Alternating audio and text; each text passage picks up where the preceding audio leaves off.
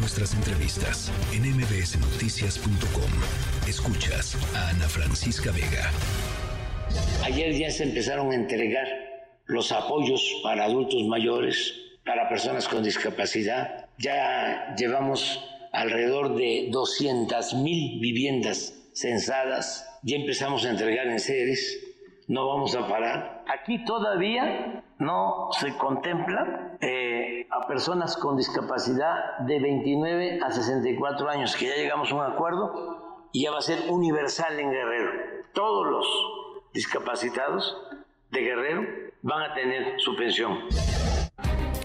Bueno, esa es la promesa del presidente López Obrador, pero colectivos que están participando en, eh, eh, el programa, en la organización Yo también, pidieron ayuda a través de eh, pues el, programa SOS Discapacidad Otis que se transmite a través de redes sociales, porque ni el gobierno estatal ni el gobierno federal están atendiendo a casi el medio millón de personas con discapacidad que están en Guerrero, que habitan Guerrero y, levantando la voz. Ya lo habíamos platicado hace algunos días el tema de la discapacidad. Hay lugares a las que, o sea, ni siquiera se ha logrado llegar a contactar a las personas, por ejemplo, que tienen problemas de movilidad. Están ahí, no se sabe todavía cuál es el estatus, no hay un corte de caja de lo que, de, cómo están y de sus condiciones y de lo que necesitan para poder empezar a, eh, volver a, intentar regresar a la normalidad. Eh, la doctora Yadira Flores es mamá de Ángel Gael eh, con parálisis cerebral eh, e integrante de la red de padres eh, de, hijos con discapacidad. Doctora, gracias por platicar esta tarde con nosotros. Hola, buenas tardes. Gracias a ustedes por permitirnos este, alzar la voz. A ver, ¿cómo, pueden, eh, cómo están ustedes visualizando lo que está sucediendo en Acapulco? ¿Cuál es la situación? ¿Cómo podemos hacer una especie de evaluación de lo que está sucediendo en torno a las personas con discapacidad?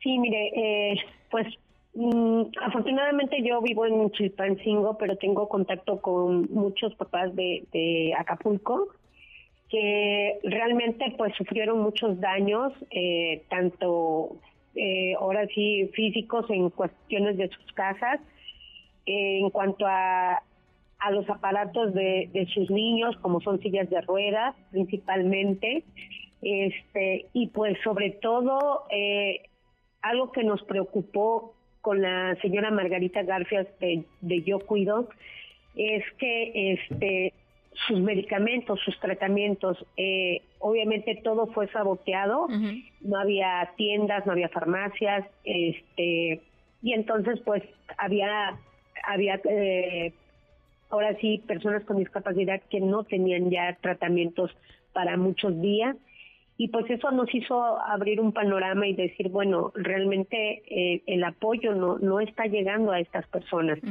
eh, probablemente, pues, eh, despensas y todo ese, esa situación, pues sí la había, ¿no? Pero, pero también nos decían los papás, ¿y cómo dejar a mi hijo solo para ir a hacer una despensa? Eh, ¿Dónde conseguir un medicamento? Eh, que solamente nos los venden con receta y son, son pocas las farmacias que, que, lo manejan, ¿no?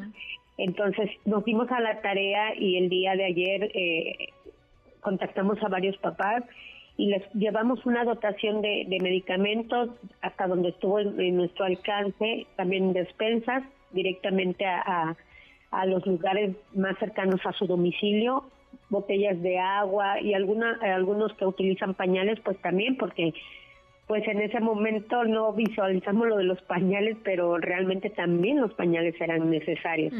Afortunadamente llevábamos y pues empezamos a repartir todo, todo este apoyo.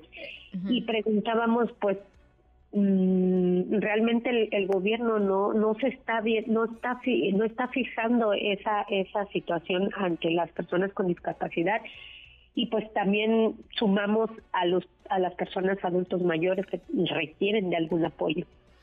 Em, eh, cuando, cuando escuchamos al presidente López Obrador eh, e incluso el propio eh, gobierno federal diciendo que se termina la, la emergencia en Guerrero, ¿qué, ¿qué, es lo que opina, doctora? Pues, pues hasta este punto de vista yo el día de ayer veo que todavía la situación está crítica. sobre todo en este sector, le vuelvo a repetir, eh, y, más que nada en el sector salud, hablemos en el sector salud general, no hay tratamientos, no hay medicamentos al alcance de la, de la gente, este, no nada más a las personas con discapacidad, sino también a los, a los pacientes crónicos, a los renales. Sí, eh, estoy en un grupo de, de doctoras a nivel nacional también que están, este, estamos viendo el apoyo para niños. Ahorita vienen las diarreas, vienen este, las dermatitis, las, las enfermedades de la piel y, y no se está viendo el apoyo a nivel este, federal en cuanto a medicamentos.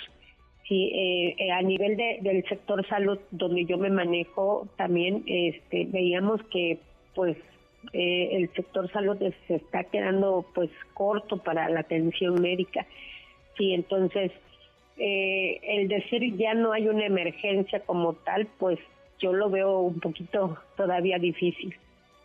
Eh, ¿En qué puede ayudar la gente que nos está escuchando, doctora?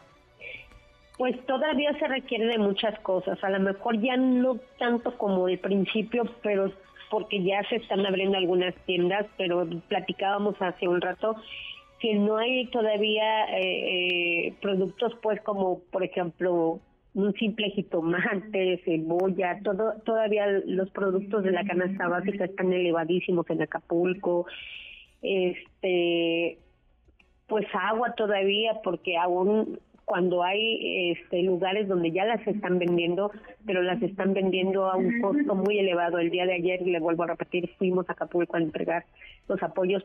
Compré una botella de agua de 600 litros, de 600 mililitros, 20 pesos, o sea, Imagínese. Carísimo, sí. Carísimo, o sea, una agua de, de 600 mililitros cuando a lo mejor te cuesta, no sé, 10 pesos. El doble. El, doble no las vendieron en 20 pesos, ¿no? Entonces, este, agua, medicamentos, eso, sobre todo los medicamentos. Hay lugares que todavía no hay luz, hay luz intermitente. Entonces, por ejemplo, la insulina, medicamentos que requieren de, de, refrigeración, pues todavía no se le pueden no se puede este, eh, tener pues en, casa, ¿no?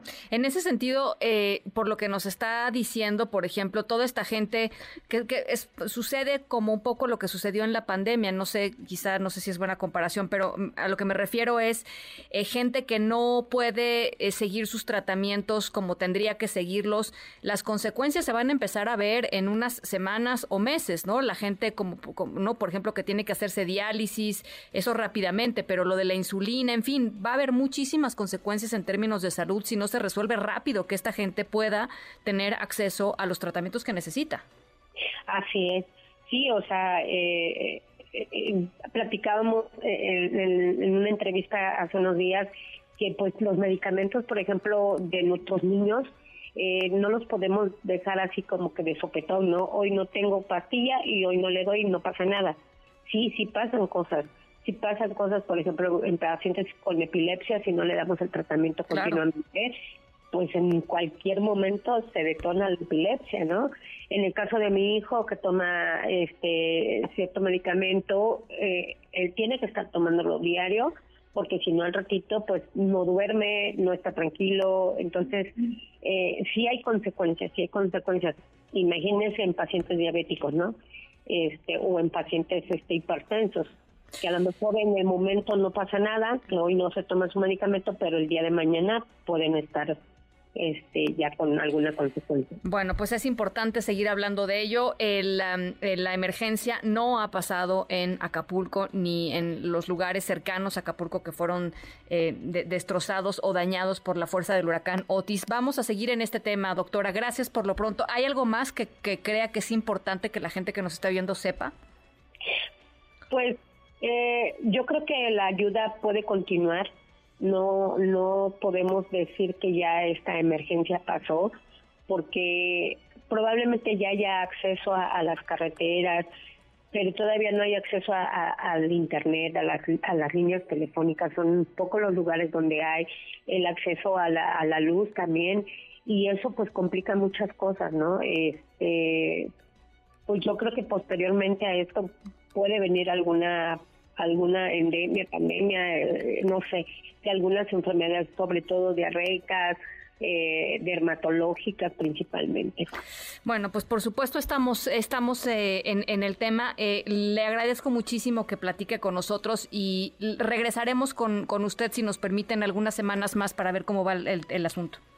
Claro que sí, muchísimas gracias. Al contrario, gracias a usted, la doctora Yadira Flores, integrante de la red de padres de hijos con discapacidad allá en Guerrero. Noticias.